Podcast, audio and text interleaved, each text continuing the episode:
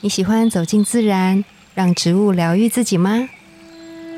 我是芳疗师具有香林，我是幼阳，让我们走进森林，路过城市公园，用一杯茶的时光，一起认识植物与香气。在质感生活中自然而愈。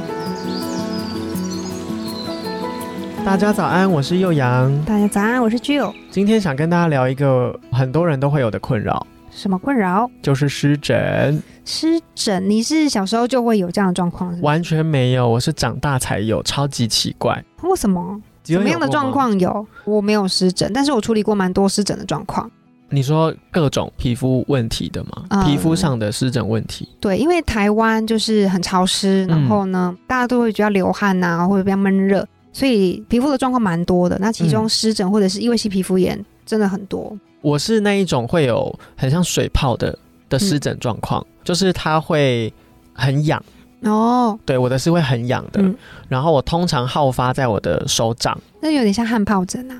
哦，这个叫汗疱疹，对这也汗是疱疹湿疹的一种吗？嗯、湿疹它是一个概括，统统称，对对对，很多对的皮肤的状皮况肤都状会况都叫湿湿疹。疹。嗯嗯，然后反正我开始会有，是因为我不知道是不是我开始做陶，然后就是拉胚要一直。手上要充满水分嘛，对，然后就这样来来回回之间，我就发现我冬天还会富贵手，然后就有一天突然手就起痒，特定部位，然后就看了一下，它跑出了很多就是丘状的凸起物，我想说是不是过敏，然后我就去看医生，医生说你这个就是湿疹，他就开了口服的药跟擦的药给我，嗯，那可能前两天有好一点，然后他就开始有点像小变形吗？他就开始脱皮，嗯，然后一样对很痒很痒很痒，然后慢慢的那些隆起的是往下消了，没错，可是跑出像水泡的东西，嗯我现在手上其实都还看得到，那些是没有不见的感觉，已经变成死皮的感觉。嗯嗯，这对个汗然后疱疹真的是很多人有，而且这真的是非常的痒，就像你说的一样。对，那对个那个状态是你根本没办法好好做事。然后我不知道是不是当时防疫观念上要一直用酒精嘛，因为医生就还有跟我说，你尽量能不洗手就不洗手。我还跟他说，那我可以喷酒精吗？他说不要。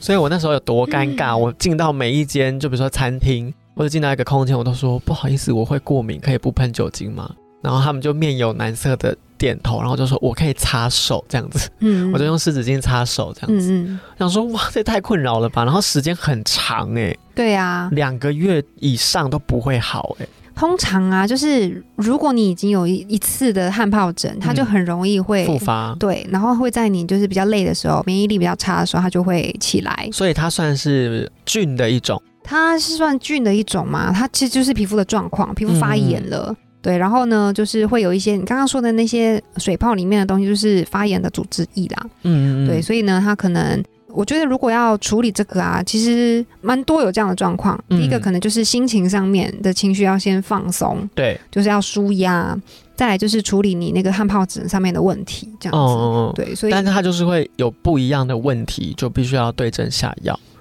像我的亲戚，他是手肘就弯曲有覆盖到的地方嗯，他夏天就会有很多湿疹，那个就是像你刚刚说异位性皮肤炎嘛对，那状况跟我就不一样。不太一样。嗯，我不知道他会不会痒，嗯，可是就是视觉上有点惊人。会脱皮，对不对？对，对。但我觉得，不管是异位性皮肤炎，还是你刚刚说的汗疱疹，他们有一个共通点，都是情绪上面必须要好好的放松。你最近是不是压力很大？那个时候可能压力蛮大，我现在没有了啦，现在没有汗疱疹了，现在可能压力不大，是是吗 这样吗？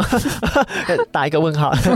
对，所以如果说你有一些皮肤上面反复，可能是异位性皮肤炎也好，在关节处啊，就是会有粗比较粗糙的状况，然后会脱皮，然后会有一些色素沉淀，嗯，甚至是比如说会有荨麻疹的状况，就很嗯像是被蚊子叮，有没有？就会隆起，就是有一个泡泡状这样子。嗯嗯嗯嗯有的是一条的，然后就是会会很痒。不一样的过敏反应。，对，这是荨麻疹，或者是像幼阳这样，就是有汗疱疹。嗯，那我觉得在情绪上面的舒压或者是释放都蛮重要。难怪皮肤科医师其实讲不出一个什么，因为我就说，那我到底要怎么赶快根治它？对因为太痒了嘛，嗯嗯医生就就真的说不出个什么。让我真的觉得好，我来看这个医生是值得的。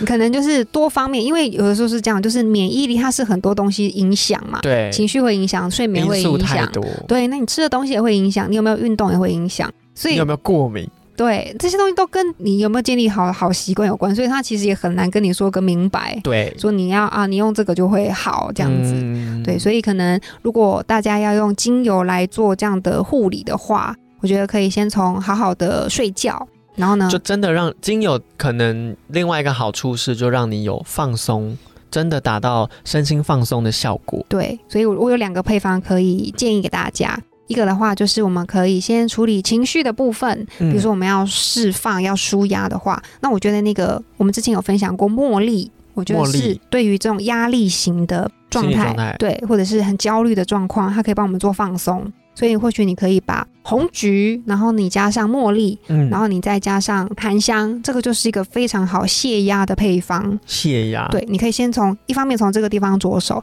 另外一个方面，因为还很痒嘛，嗯，所以很痒的状态你也很难去专心做某件事情。所所以你可以在皮肤上面也去做一些护理，可以使用一些比较修护型的配方，比如说你就可以用养柑橘，洋甘菊，德国洋甘菊哦，嗯然后呢，你再加上真正薰衣草，对，然后你再加上广藿香，这个就是一个很好的皮肤炎的配方，广藿香加洋甘菊加薰衣草，对，我在想象它的味道，它的味道嗯就是实力派的味 道。对，不是偶像派，不是，不是韩团因那种。为我你知道听到我听到德柑，然后又听到广藿香，我想说会好闻 吗？诶实力派，你不要跟他计较那个外 表啦，他就是对啊，考对试，考但是很这高分个就是可样以有效舒缓跟修复，对，修复你皮肤上面一个现在很脆弱的发加在炎的乳液状里况，面可以，或者你调油也行。调油或者擦油，嗯，自己做油膏也可以。嗯，我只在回想，我当时如果涂